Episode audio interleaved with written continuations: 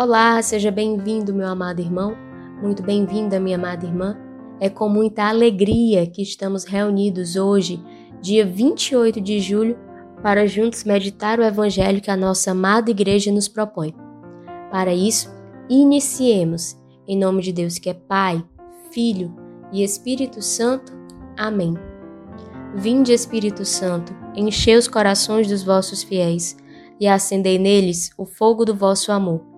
Enviai, Senhor, o vosso Espírito, e tudo será criado, e renovareis a face da terra. Oremos, ó Deus, que instruíste os corações dos vossos fiéis, com a luz do Espírito Santo. Fazei que apreciemos retamente todas as coisas, segundo o mesmo Espírito, e gozemos sempre de Sua consolação.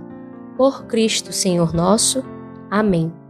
O Evangelho de hoje está em São Mateus, capítulo 13, versículos do 47 ao 53. Então pegue a sua Bíblia e venha comigo. Naquele tempo, disse Jesus à multidão: O reino dos céus é ainda como uma rede lançada ao mar e que apanha peixes de todo tipo. Quando está cheia, os pescadores puxam a rede para a praia. Sentam-se e recolhem os peixes bons em cestos e jogam fora os que não prestam. Assim acontecerá no fim dos tempos. Os anjos virão para separar os homens maus dos que são justos e lançarão os maus na fornalha de fogo. E aí haverá choro e ranger de dentes. Compreendestes tudo isso? Eles responderam: Sim. Então Jesus acrescentou: Assim, pois, todo mestre da lei que se torna discípulo do reino dos céus é como um pai de família que tira do seu tesouro coisas novas e velhas.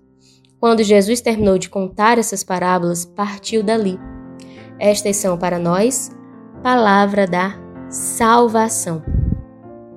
Meus irmãos, hoje nós também temos Cristo ensinando através de parábola e ele nos traz a seguinte figura, a seguinte comparação.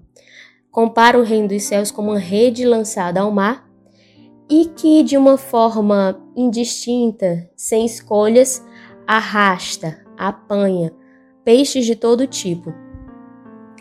Parando aqui e tentando entender essa comparação, nós facilmente podemos fazer uma associação com a igreja. A igreja, meus irmãos, é esta grande rede lançada ao mar, que é a humanidade, que são os homens, e que apanha, alcança todo tipo de homem, todo tipo de pessoa, tanto as pessoas boas quanto as pessoas más. O evangelho, a boa notícia, ela deve ser anunciada a todos.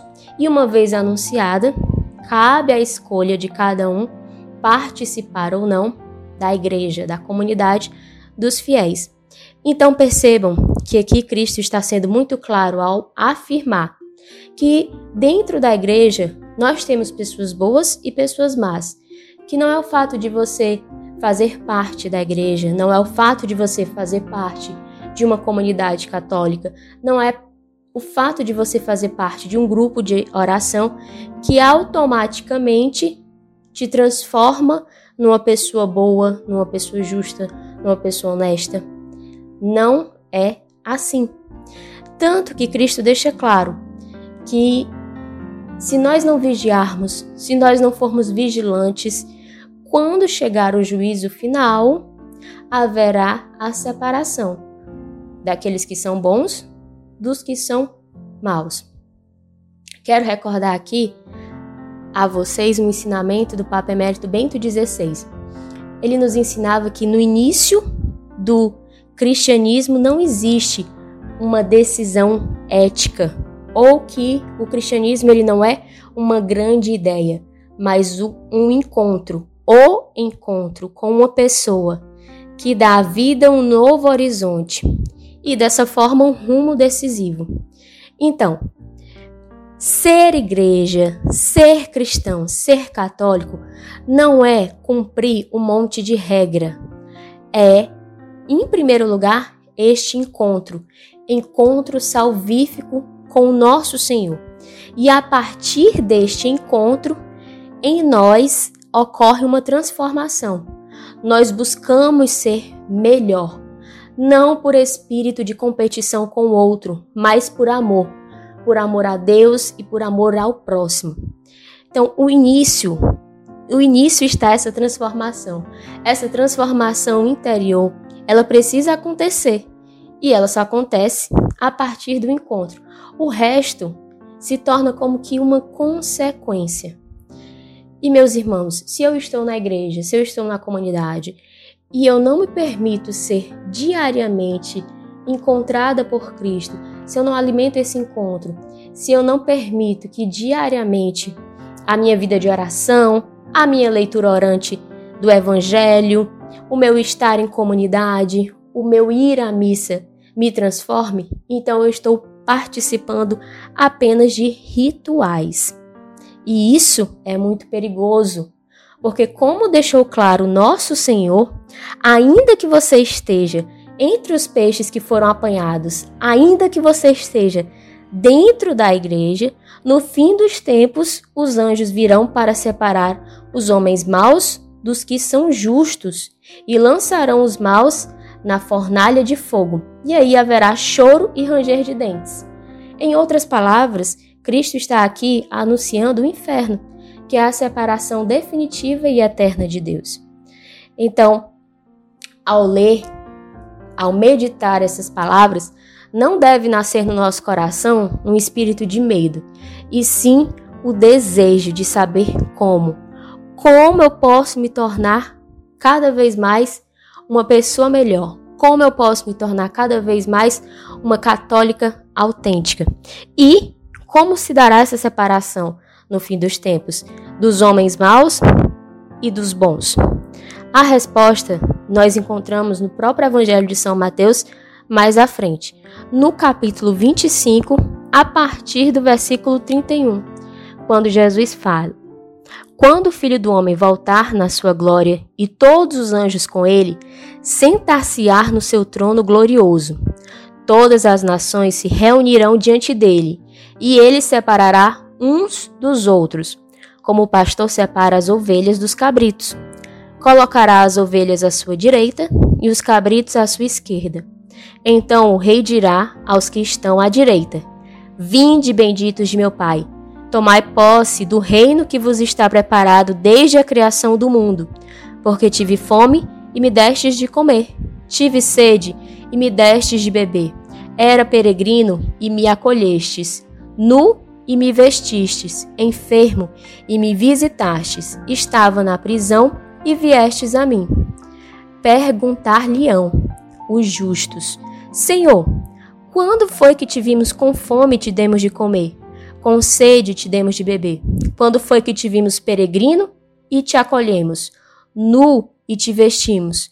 Quando foi que te vimos enfermo ou na prisão e te fomos visitar? Responderá o rei: Em verdade eu vos declaro todas as vezes que fizestes isto a um destes meus irmãos mais pequeninos, foi a mim mesmo que o fizestes. Então, aqui em Mateus 25, a partir do versículo 31, Cristo deixa muito claro como se dará, como será no fim dos tempos essa separação entre os homens maus e os justos. Ou, nas palavras aqui do Evangelho no capítulo 25, entre as ovelhas e os cabritos. Percebam que Cristo ele elenca obras de misericórdia. Em outro momento no Evangelho, Cristo falará: Nem todo aquele que me chama de Senhor, Senhor entrará no reino dos céus. Então, meus irmãos, mais do que boas intenções, sentimentos, inclinações, nós precisamos de decisão e ação. Essa transformação, que ela parte do nosso interior, a partir de um encontro com Cristo, ela irá se concretizar. Como toda forma de amor, toda manifestação de amor, ela é concreta no mundo diário. Ela não é apenas um sentimento que fica trancado dentro do nosso coração. Da mesma forma, para nós crescermos em amor a Deus e ao próximo, nós precisamos também agir. Nós precisamos amar de forma concreta. Amar como ele nos ensina aqui em Mateus 25. Amando, cuidando daqueles mais abandonados. De novo, não basta estarmos dentro da igreja, não basta estarmos dentro de um grupo, dentro de uma comunidade. Isso por si só não é para nós a garantia de que nós estamos sendo o melhor que podemos ser. Não é garantia para nós que nós estamos sendo o que nós fomos criados para ser. O amor exige de nós esses atos concretos. E aqui está a resposta de como devemos amar em concreto. Por isso, hoje eu te convido a meditar como você tem sido, enquanto católico, enquanto cristão, enquanto membro de uma comunidade ou não, como você tem crescido no amor. Quero te convidar também a se examinar se o teu amor ele tem sido verdadeiramente concreto, tem se inclinado aos mais pequeninos, ou se você está acomodado, apenas cumprindo regras. Talvez para você ouvir palavra encarnada é mais um, é só mais um check na sua lista de afazeres e não esteja verdadeiramente te transformando.